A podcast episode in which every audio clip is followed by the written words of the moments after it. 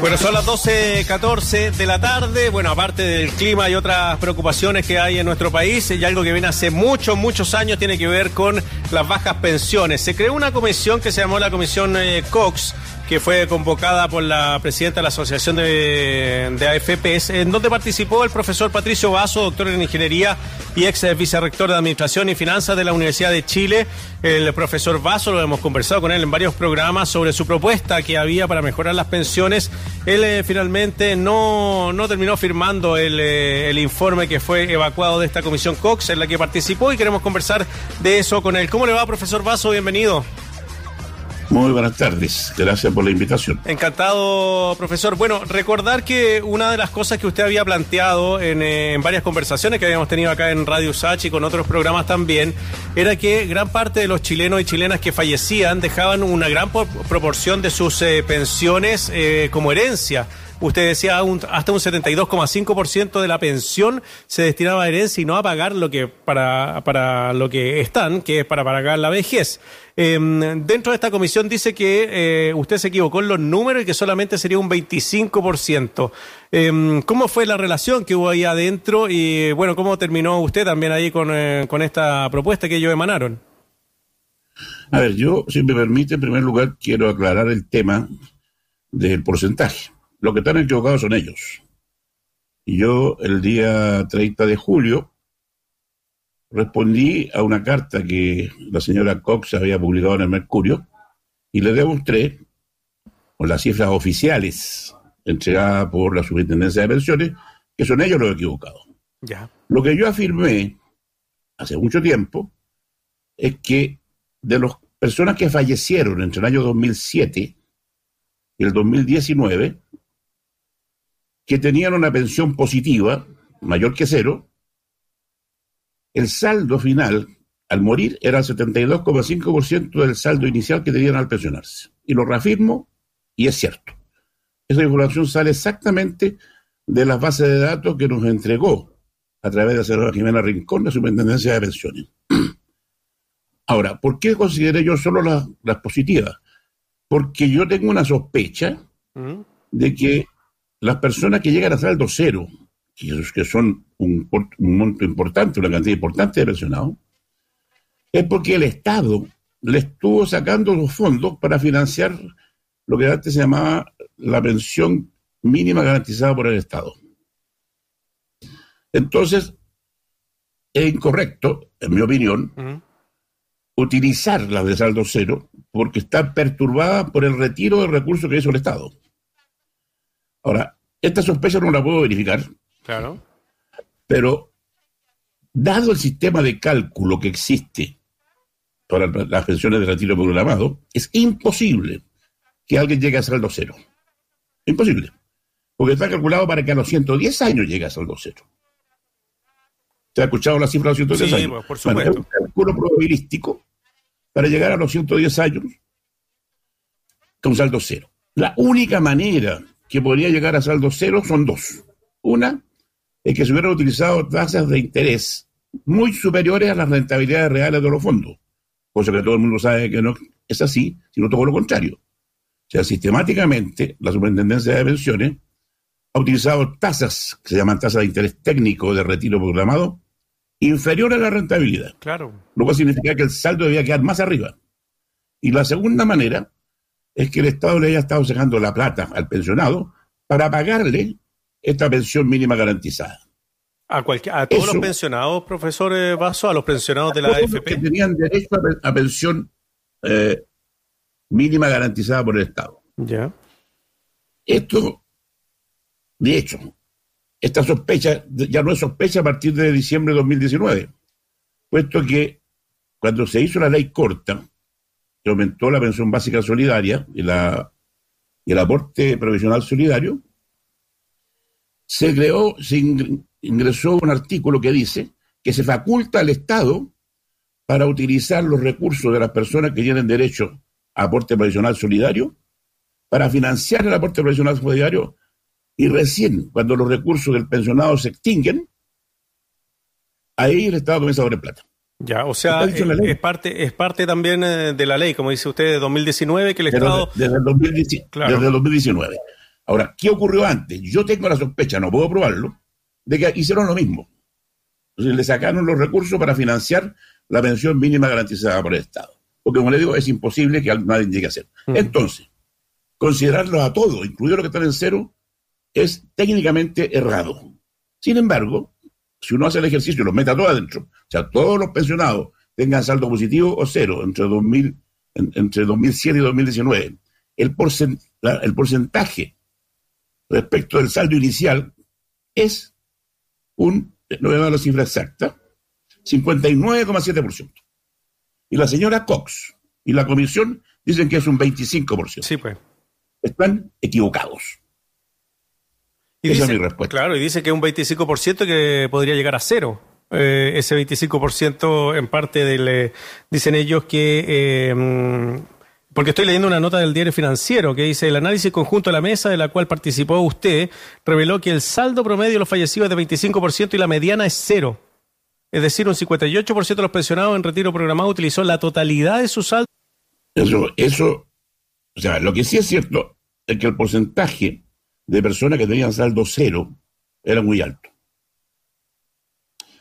Si uno considera, mira, el tema es que habían, para que se tengo la cifra, habían en total 142.607 fallecidos entre 2007 y 2019.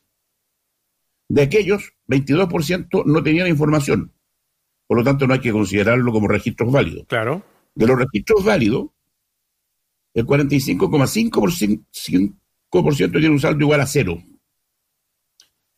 Un 45,5%. Que esas son las que paga el Estado, las pensiones que se encarga de esta persona el Estado, no la FP. Yo sospecho que son las pensiones garantizadas por el Estado, pero ese es un tema que... Distinto. A ver, quedémonos con la cifra. Supongamos que sea cierto, que la consideremos todo. En ese caso es un 60% el saldo promedio.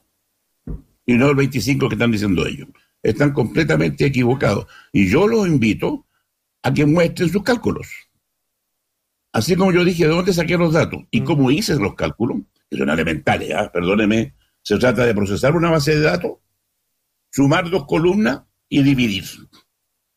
No, no, no es más complicado que eso.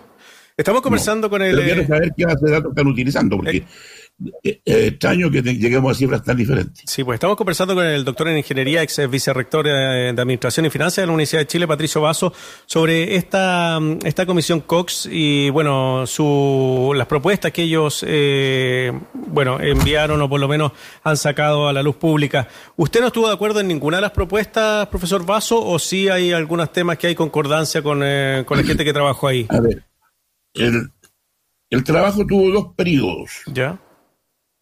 La invitación concreta que me hizo la señora Cox a mí es a revisar nuestra propuesta. A nada más que eso. Esa fue la invitación. No la integró dentro de la comisión de ellos. No. Me, a integrar una mesa técnica para revisar nuestra propuesta. Ya. Esa fue la invitación. Por eso yo acepté. Ahora bien, me encontré con que no había disposición a revisar nuestra propuesta. De hecho, me costó mucho que me dejaran exponerla porque lo lógico, si la invitación era revisar nuestra propuesta, era que lo primero yo se la expusiera. Después de como tres reuniones me dejaron exponerlo, y se inició un largo debate, y logramos llegar a un acuerdo, que era necesario, en el retiro del amado, ir a un plazo fijo. Ese plazo fijo lo concordamos hasta los 86 años que es más o menos el, eh, un poquito más arriba de, la, expectativa de vida. Es la expectativa de vida de los hombres. Ahora, nuestra propuesta dice que hay que usar la misma expectativa de vida para hombres y más mujeres. Claro. Y sería 86 años ahora. Yo todavía ir aumentando en el tiempo. Pero de ahí tuvimos otras discrepancias y no logramos avanzar. Y la señora Cox nos instó a terminar el informe en una cierta fecha. Entonces yo les propuse a los demás miembros de la mesa que como no había caso que yo era el discordante respecto de los otros temas, concordáramos en el plazo fijo a los 86 años, para el cálculo, ¿Mm? y que ellos terminaron de hacer una propuesta sobre la otra materia. Pues bien, el informe no habla nada del plazo fijo. Desapareció. Entonces, yo me retiré durante un mes, me abstuve de asistir, de acuerdo con ellos, no es que yo me haya taimado, ¿Mm? hasta que llegó el informe. Y yo me llegué a la sorpresa de mi vida, porque ese informe no tiene nada que ver con lo que habíamos conversado. Nada que ver. Esencialmente crean una pensión básica universal de cuarta edad, que la sitúan en el orden de la CUF, pero eso no resuelve los problemas graves que tiene el retiro programado. Las pensiones en retiro programado van cayendo. Uno de los problemas que hay a resolver.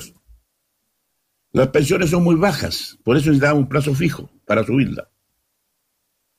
Nada que la, la superintendencia de pensiones no siguiera fijando la tasa de interés, porque la manipula. Es una acusación dura, sí, la manipula. Hoy día el señor superintendente tiene dos tasas, pues.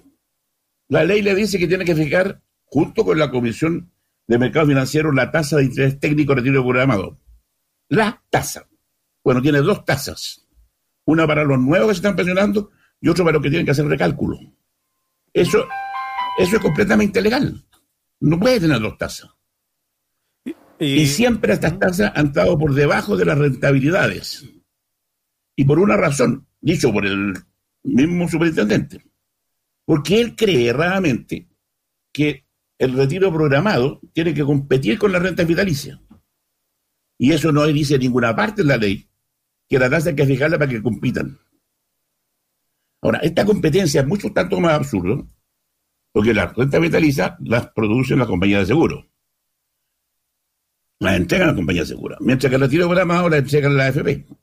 Bueno, de las siete AFP, seis, cinco, sus dueñas son las compañías de seguro. En ninguna parte en el mundo pueden haber concurrencia, competencia entre las dos empresas cuyos dueños son lo mismo. Yo no sé cómo se permitió eso y no se le ha puesto coto. Pues bien, había que reemplazar la tasa porque no es posible que la superintendencia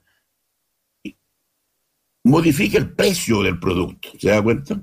Moviendo la tasa, él hace que el retiro de abajo suba o baja en cuanto a la oferta que hacen la AFP. Y ninguna superintendencia debería influir en los precios si está llamado a, revisarlos. Claro, y sobre todo si hay una superintendencia que tiene que, velar porque existan pensiones eh, que pongan una tasa baja o una tasa alta, es como también para manejar el mercado de la misma AFP.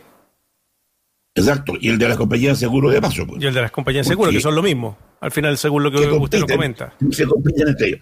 Y lo otro que tampoco debe fijar la, la superintendencia de pensiones, porque por el mismo efecto, son las tablas de mortalidad. Claro. Un órgano especializado en Chile, el INE, que deberá encargarse de las tablas de mortalidad, tablas de vida, en realidad deben llamarse, porque lo que uno hace es ver la expectativa de vida, no la expectativa de muerte. Eh, y debiera ser el órgano oficial que nos dijese cada año cuáles son las expectativas de vida en ese momento de la población.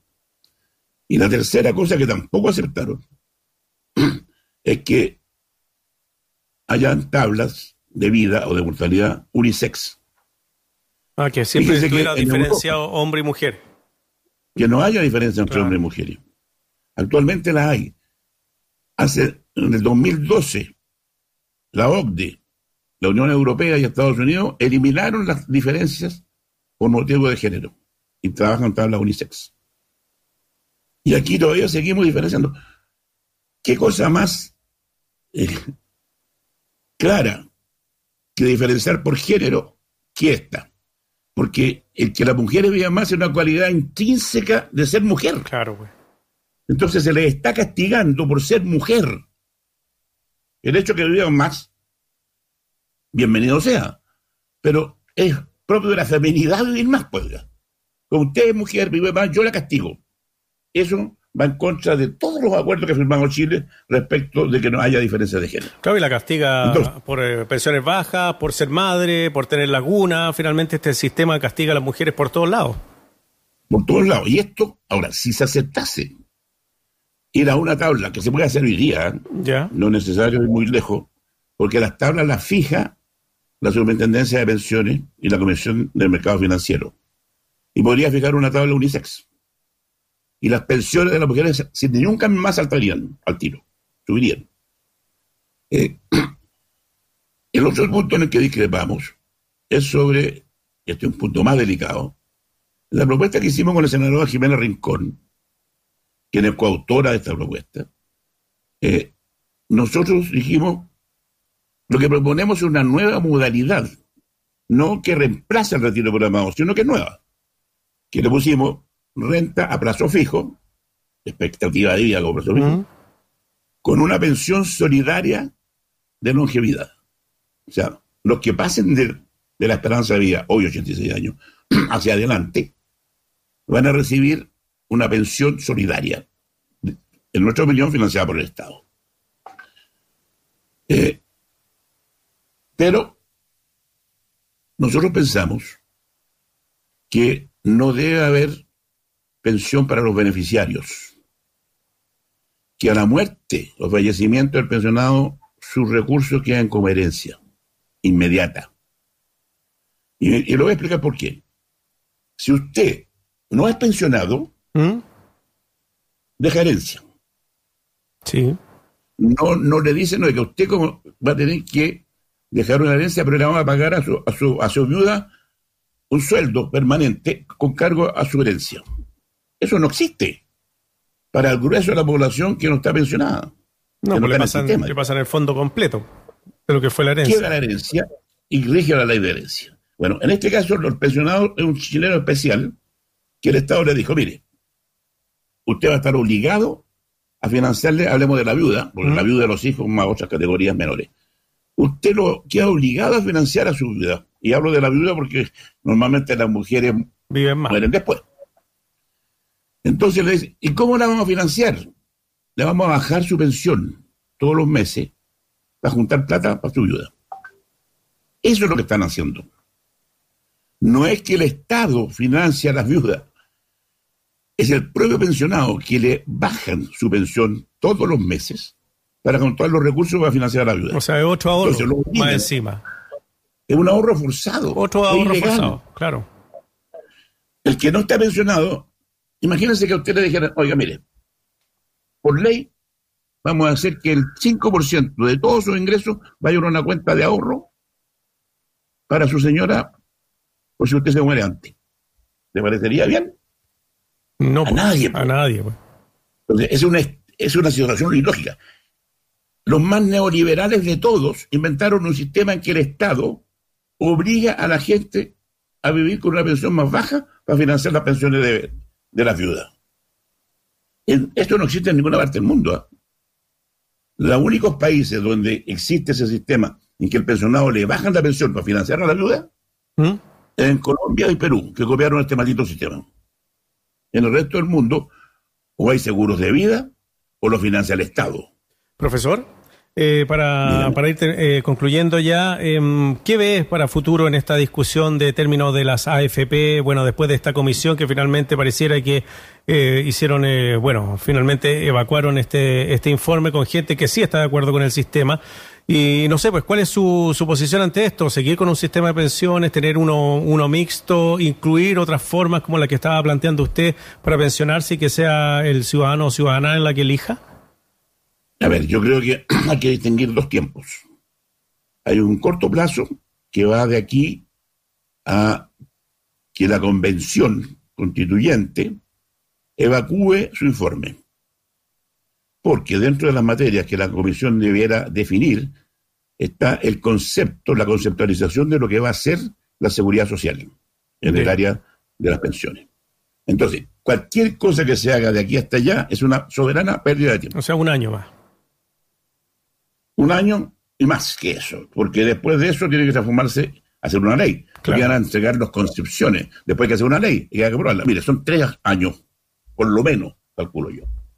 Estos tres años no podemos dejar a los pensionados que se sigan muriendo de hambre. Entonces, junto a la senadora Jimena Rincón, hemos propuesto al gobierno, hace, hace dos años ya, que produzcan una ley corta en que consideren esta propuesta, que produce una mejora inmediata de los actuales pensionados, a diferencia de lo que hizo la, Comisión Cox, que solo le arregla las pensiones a los que tienen 86 años o más. Si usted tiene 65 años y se está pensionando recién, tiene que esperar a cumplir 86 años, de acuerdo a la Comisión Cox, para recibir alguna ayuda. Es un chiste. Entonces, es urgente que el gobierno y la oposición se pongan de acuerdo en aquellas medidas concretas de corto plazo que mejoren las actuales pensiones para todos los pensionados, todos los pensionados, en espera de la discusión de largo plazo, sobre la cual no quiero opinar, para no perturbar mi opinión de corto plazo, porque estos chilenos son muy extraños. Pues. En Twitter, donde actúo, si yo digo blanco, la gente que dice blanco me aplaude. Si digo negro, la gente dice negro me aplaude. Y los otros me atacan.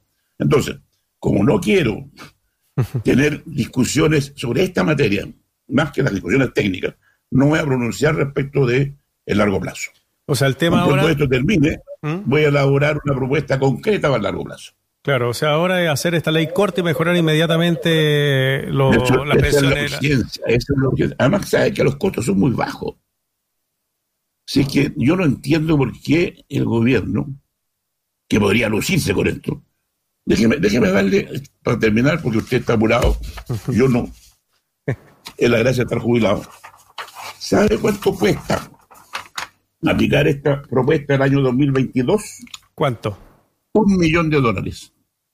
¿Y en cuánto subimos las pensiones? En promedio, en el periodo entre los 65 años y los 86 subirían en promedio un 50%. Y mientras más viejito sea el pensionado, hoy día, ¿Mm? que tenga menos de 86, más le va a subir. Porque va a ocupar todo el saldo que nos le han entregado para pagarle la pensión hasta llegar a los 86. El año 2030 costaría en todo el año 23 millones de dólares tampoco. Claro que son cifras que son minúsculas para una tan barata. Porque estamos usando la plata de los propios pensionados para mejorar sus pensiones, pues. En el año 2050, porque esto va subiendo rápido, en el 2050, que queda bastante más lejos, sobre todo mucho más lejos que los tres años que nos vamos a demorar en tener un nuevo sistema, claro. valdría 670 millones de dólares en el año. Entonces, yo no entiendo por qué el gobierno se niega a una solución que le permite mejorar hoy día a los actuales pensionados y en cifras muy significativas. Patricio Vaso, doctor en Ingeniería, ex vicerrector de Administración y Finanzas de la Universidad de Chile, conversando con nosotros. Muchas gracias, profesor Vaso, que le vaya muy bien. Muchas gracias a usted por darme la oportunidad una vez más de expresar esta propuesta que esperamos, por el bien de los pensionados, se haga realidad en el corto plazo. Muchas gracias.